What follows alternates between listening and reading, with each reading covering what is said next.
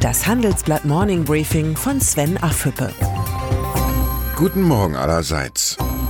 Wer das Foyer der neuen Handelsblattzentrale in Düsseldorf betritt, findet auf einem großen Transparent an der Decke diesen Satz. Zukunft ist, was wir daraus machen. Mit dieser Überzeugung fand in dieser Woche zum sechsten Mal der Handelsblatt Zukunftskongress Pathfinder im Berliner Tempodrom statt. 800 Nachwuchsführungskräfte haben mit internationalen Experten über exponentielles Wachstum, Vertrauen und das Verhältnis von Mensch und Maschine diskutiert. Daimler Entwicklungsvorstand Ola Kalenius hat auf den Punkt gebracht, worauf es in Zeiten von Digitalisierung und Disruption ankommt. Don't be afraid to rethink everything. Alles überdenken. Die Forderung klingt einfacher, als es in Wirklichkeit ist. Die Angst vor Veränderungen und einer unbekannten Zukunft lähmt viele Menschen. Wie überlebenswichtig Veränderungen sind, wusste aber schon der US-Unternehmer Henry Ford.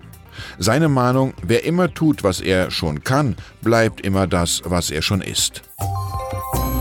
Dass die Digitalisierung Wirtschaft und Gesellschaft radikal verändert, ist bekannt.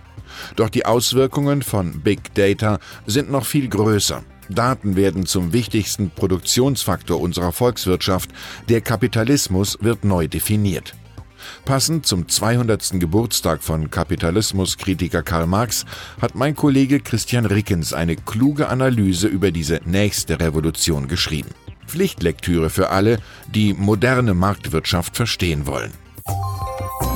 Deutschland hat zwar kein Silicon Valley, aber eine spannende Gründerszene. Zu diesem Schluss kommt auch die kalifornische Silicon Valley Bank, die demnächst eine Filiale in Frankfurt eröffnen will, um Wagniskapital für deutsche Start-ups zu verteilen. Die Nachricht ist wie ein Ritterschlag für den hiesigen Gründerstandort.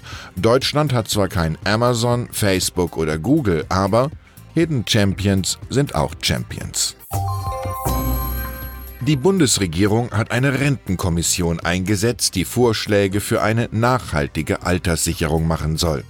Das Problem, die Große Koalition will per Gesetz festlegen, dass das Rentenniveau bis 2025 auf dem heutigen Stand von 48 Prozent gehalten werden soll. Zudem soll der Beitragssatz nicht über 20 Prozent steigen. So steht mehr oder weniger schon fest, wer der Verlierer weiterer Rentenreformen sein wird, der Steuerzahler. Wer sonst? Rückkehr der Dieselkrise. Das US-Justizministerium hat den früheren Volkswagen-Chef Martin Winterkorn wegen Mittäterschaft angeklagt. Winterkorn wird vorgeworfen, Teil einer Verschwörung gegen US-Umweltgesetze gewesen zu sein. Für den ehemaligen Autoboss gilt die Unschuldsvermutung, doch der Prozess könnte das liefern, was Volkswagen selbst bisher nicht geschafft hat, echte Aufklärung. VW-Chef Herbert Dies hat auf der Hauptversammlung des Autokonzerns mit Demut und Selbstkritik für Vertrauen bei den Aktionären geworben. Volkswagen müsse noch ehrlicher, offener und anständiger werden, mahnte er. Nötig sei eine offene Unternehmenskultur, in der Widerspruch nicht erstickt, sondern belohnt werde.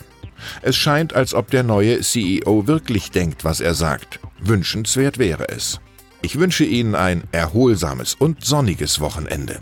Herzliche Grüße, Sven Affüppe.